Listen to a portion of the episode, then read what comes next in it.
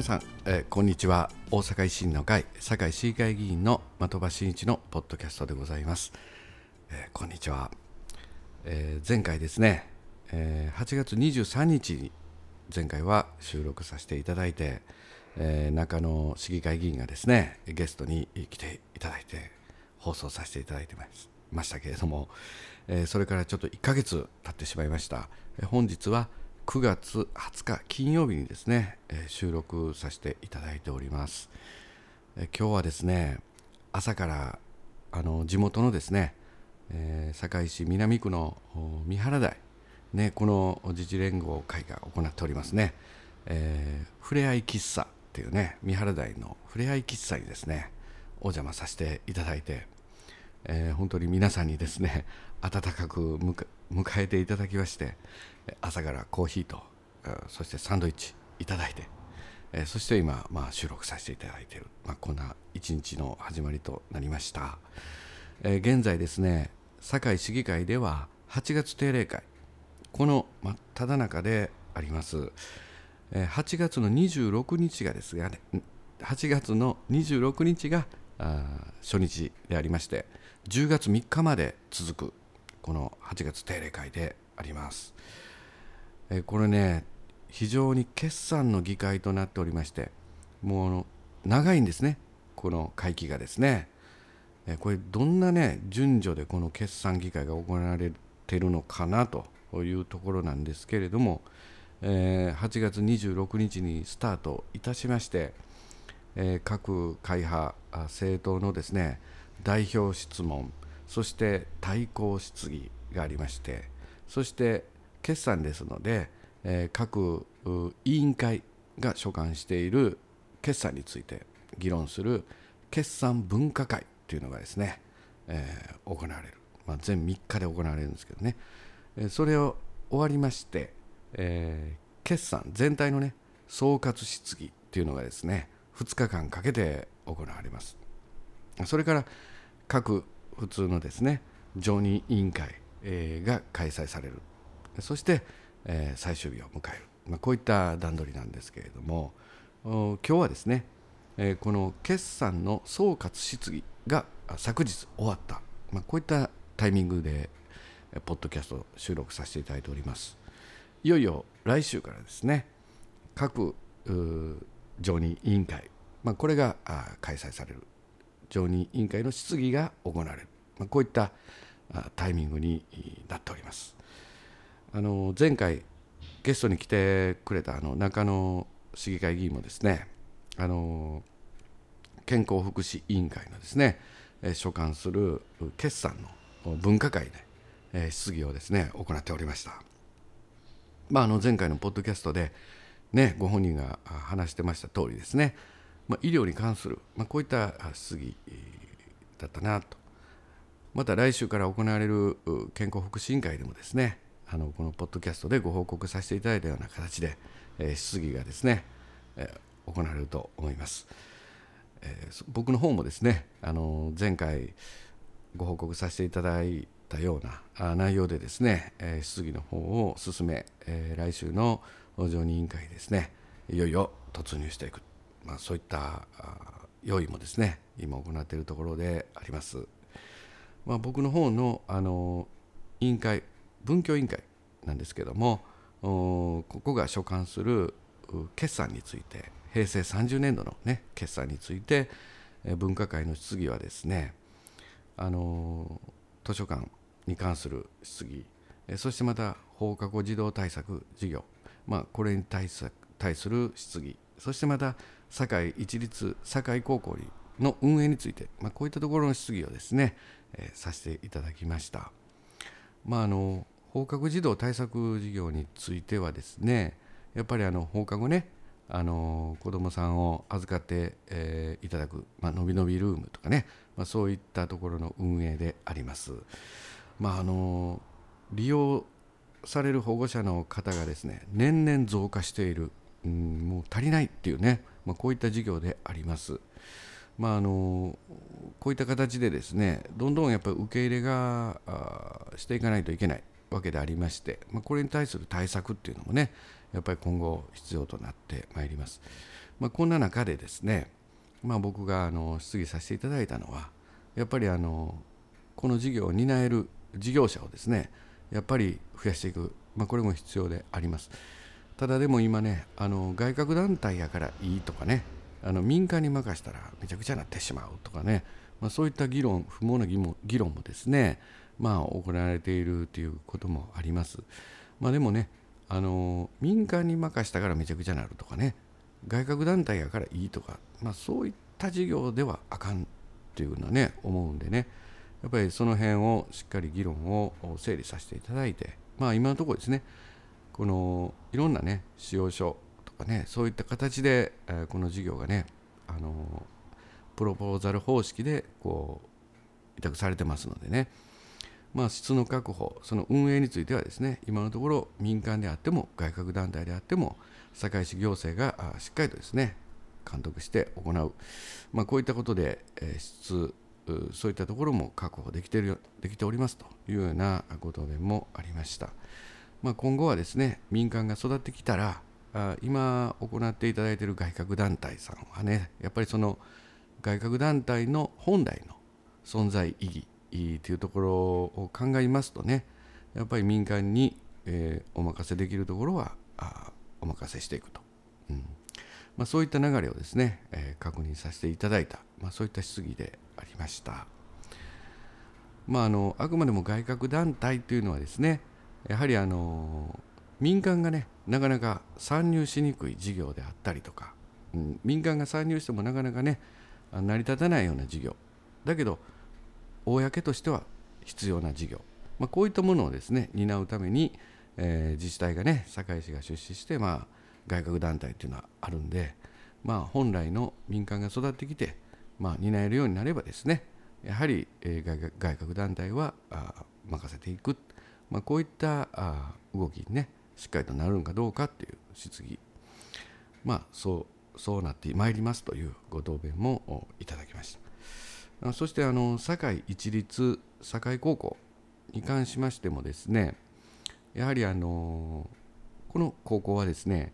専門家の高校でありましてね建築インテリアとかね工業であったり、まあ、そういった専門家の高校でありましてまだあの堺市の生徒さんばっかりじゃなくてねあの堺市以外からもですねこの学校には生徒さんが訪れます。ある意味堺市だけではなくて広域の担いもですね担っている、まあ、こういった高校であります。まあ、あの専門家というのはね本当に今あの仕事もねあの社会ねあの今実社会においてもですねさまざまなあビジネス、えー、仕事がですねどんどんねあの高度化していってる、まあ、こういった時代でありますので、まあ、こういった専門家の高校もですねそれにしっかりと対応していく、まあ、これがね、えー、大変だと思います。まあ、これができないとね、あのこの卒業生が実社会にポンと出ていった時にですねなかなかこうギャップが広がっているようだと困るんでねそれをできるだけ、えー、埋めていく、まあ、これがまあ専門家の担いもあるのかなと。いうことでやっぱりこの設備投資であったりとかその高度化していく産業界にですね対応していく、まあ、こういった対策ね、まあ、こういったものをですねしっかりとどうやっていくのか、まあ、こういった議論をさせていただいてですね、まあ、またあの今年度はね定員割れをしているっていうこともあのお聞かせいただいてましたんでねやっぱりこうここの高校出てこの社会的にこう評価がねもっともっと今以上伸ばしていけばですねまたあのこちらの高校にですね行ってみたいな、まあ、こういった人気もですねさらに出ていく。そのためにはですねやっぱり生徒さんファーストで、まあ、どういったようなね設備そして対策やっていけるのか、まあ、その担いを全て堺市だけで一市で本当に行っていくべきものなのか、まあ、堺市だけで担っていった場合その制約がね、えー、できないのかどうかっていうところをですね観点に質問させていただいたわけであります。まあ、あの堺市よりもね大きな政令市である大阪市はですねまあ、あの高校に関してはもう風に移管していくそして、えー、教育委員会はですね小学校中学校この運営にですね専念していくと、まあ、こういったね方針も打ち出しております。まあ、あの堺市でねあのすごく財力もどんどん予算もかけてですねこの高校が専門家として、えー、やっていけるんならね、まあ、それはそれでいいんですけれども、まあ、あの今後やっぱりこの設備投資そしてさまざまなね高度化に向けての対策であるとかあと広報もね課題も抱えているということをお聞かせいただいたんで、まあ、こういったところもですね今後議論していかなければならないんじゃないかな、まあ、こういった質疑をさせていただきました、まあ、すいません。なんかあの自分の施政報告みたいになりましたけれども。まああのまあ、そういう形、まあ、あの来週はね常任委員会ではいよいよ中学校給食。ねこれ全喫食に向けての、えー、本丸のですねあの質疑をですね行ってまいりたい。このように思っております、まあ、もちろんあの図書館行政、まあ、これもね行っていく、まあ、こういった常任委員会。ただいま準備しておるところでございます。またね、あのー、本日までにはですね9月17日なんですけれどもあ12日か。9月12日、えー、維新の会のね大阪維新の会のパーティーもですね、えー、行わさせていただいた形になります。これね毎年行って行わさせていただいてるんですけれども今回のねパーティーねすごいあのー、ご来場いただいた皆さんが、ね、数が多いなっていうねもう現場でもすごく実感しましたなんかあの報告によると3500名の方4000名ぐらい延べではいたんじゃないかっていうふうなね、えー、ことも言われております。本当にですね、あのー、これから大阪ね万博もありますし今後いよいよこうワン大阪っていうのがね非常にこの如実にですね熱量としてだんだんこう上がってきてるんじゃないかな。僕らもその皆さんのね、えー、担いを受けてですねこの大阪ね発展していくために、えしっかりと頑張ってはいかないといけないな、まあ、こういったね思いを新たに、えしたあそういったパーティーでありました。本当にねご来場いただいた皆さん本当にありがとうございます。またねその同じ日なんですけどね9月12日にですねあのー、竹山前市長ね大阪地検特捜部がですね強制捜査ということでですねえー、ニュースにもなりました。あの堺市議会の百条委員会これねあの資料提出をこう求めておったんですけれどもそのほとんどがですねこの特捜部の方へ行っちゃったのではないかなということでどないなるんねんということであのお問い合わせもいただいているところであります。まあ、あの確かにねあのそういった関係書類がねあの特捜部の方行っちゃったっていうことはあるんですけれども、まあ、百条委員会としては、まあ、こういった状況下においても、まあ、一体こう何が調査できるんかっていうところ、まあ、可能性のあるところをですね全てやっぱりトライしていかないといけないということで、え議論も進んでいくと思います。まああのこれねなんかあの竹山前市長をねなんか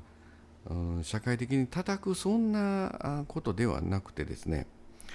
まあ、あのこういった政治とお金の問題においてやはり全貌をね明らかにしてほしいと、うん、社会には一体どういった構図があってどういうお金の流れでこうなってるんだと、うん、また同じことがね起きないのか、まあ、こういったことをですねあの市民の皆さんが心配をされておるわけでありましてだからこそこれはね大体こうどうなってるんだっていうこの真相究明がですね、えー、皆さんが望んでおられ、まあ、今後の社会姿勢に向けての心配もされておる、まあ、こういったところをですね。あのしっかりとですね百条委員会、まあ、大阪地検も含めてですね真相究明にですねしなければならない、まあ、こういったことだと思います。まあ、あのご本人さんはねご本人が一番分かってると思うんですけれどもあのマスコミの取材されてる映像をね僕も見ましたけれどもまあ公人じゃないんでということでねあの説明されないんですか？っていうことを聞かれて公人じゃないんでっていうこともねご発言されたりとか。まあ百条委員会にはもう行きませんというような形を貫いている、まあ、こういった状況であります。まああのしっかりとですねあの会計責任者であったりとか水筒管理者である、まあ、こういったところからの証言もね含めていろんな調査を今後進めていかないといけない、まあ、このように思っております。まあ、百条委員会もですね、まあ、あのしっかりと議論してまいりたいなこのように思っております。またね、あのちょっと話題変わりますけれども、あのやっぱあの東北のね、あの震災の関係でですね、まああの原発関係のですね、まあ、放射能のね、まあ、こういったあ水これね、あの今マスコミの報道ではね汚染水汚染水ってえらく報道ではね、あの呼ばれてるんですけどね。まああのこの水をですね。大阪であの放流しますよと、うん、そういう検討ですね、えー、まああの松井大阪市長がですねなんかあの記者会見でおっしゃってた、まあ、これに対していろんな反発もねあるということなんですけれどもまずねこの汚染水っていうのはねどうなんかなって僕あの汚染水を放流したらあきませんわね。だからやっぱり処理水あのやっぱり前提となるのはやっぱりあの科学的根拠に基づいてあのちゃんと処理された水のことを言ってるんだろうと思うんですけどね、まあ、この処理水処理された水をですねあのどこに放流するのかというようなところなんだと思うんですけれども、まあ、やっぱりこういったところもですねあのしっかりとこう日本全体でですねやっぱり考えていくっていうこともまあ一つ必要なんじゃないかな、まあ、こういった議論がですね、まあ、巻き起こっている、まあ、こういった、ね、問題提起もですね、えー、大阪市長松井市長ね本当に早い、対応なんかなと僕も思うんですけどね。うんまあ、これもですね、まあ、議論今後されていくんじゃないかなこのように感じました。まあ、ちょっとね、まあ、こういったいろんなお話になりましたけれども、まあ、あの今週ねちょっと明るい話題ですけども9月17日なんですけどねあのこの堺市にですねあのラグビーのイタリア代表がですね合宿されておりましてね、えー、もうラグビーのワールドカップ、ね、いよいよ、ね、スタートですけれどもこのイタリア代表がね堺に来られているということでおもてなしのイベントがね9月17日に堺市役所の前の広場でですね行われました。あの専用高校の茶道部の皆さん、うん、そしてまたあの代表の方がね餅つきやりたいということでねご希望を出されたそうでありまして、えー、僕の住んでおります堺市南区の三原台のねあの自治会の皆さんがですねご協力一肌脱がれないかと。イタリアの代表が餅つきしたい言うとるんやなということでですね あの皆さんね役所まで来ていただいてで餅つきをですねやってくれました。ほんでね僕もあの8匹せていただきましてねあの三原台に住んでますんでこのラグビーのねイタリア代表の皆さんとね餅つきをねさせていただいたんですけどね。なかなかねイタリア人ってねやっぱ明るいですね。本当に、うん、あのイタリア語を僕喋れないんでねグラッチェグラッチェぐらいしか言えなかったんですけども。まああとはねジェスチャーとかねなんかアイコンタクトみたいなんでねあの交流させていただいたんですけどね、皆さん代表の方ね喜んでねなんか餅つき初めてやから面白いなっていう感じでね、えー、餅ついていただきました。もうねすごい力であります。ね。もう杵が折れる折れるんではないかっていうようなねまあそうやってね楽しんでいただいて。で多くのね市民の皆さんもご来場いただいて、えー、子どもさんもね一緒に餅ついていただいてね本当に楽しい、えー、イベントとなりました。ねご報告させていただきます。あとはですねもう一個告知ありまして9月の22日もうね明日明後日なんですけどね。あのこの堺市南区の泉ヶ丘プール。これ長いことね長い歴史があるんですけれどもこれがねいよいよ閉鎖されるっていうことでねあの新しいプールはまた原山台にできるんですけどね。もうありがとう泉ヶ丘プール。みんなで落書きイベントということでねあの9月の22日、ね、朝10時からね1日かけてのイベントございます、えー、僕もですね、えー、地元三原台のですね青少年育成入ってますんでね朝10時からあ終日お手伝いに入る形になります、えー、皆さんねぜひともね泉ヶ丘プール思い出ある方ねご来場いただきたいなと思います。まあね天候がね心配なんですけどもうん、まあ、それだけが心配ですけどね、えー、まあ、そういったイベントも行われます、えー、一応告知もさせていただきました、いよいよですね、え堺市議会も終盤に向けて、え今後入っていこうということで激しい議論もねされるかと思いますが、え10月3日の最終日に向けてですねしっかりと頑張っていきたいこのように思っておりますまたあの議会報告についてもですねこのポッドキャストでですね皆様にご報告させていただきたいなこのように思っております。次はね、誰かゲスト来てくれるかな、まあそういう、ね、まああのちょっと声声かけもして、えー、次のポッドキャストまた放送させていただきたいと思います、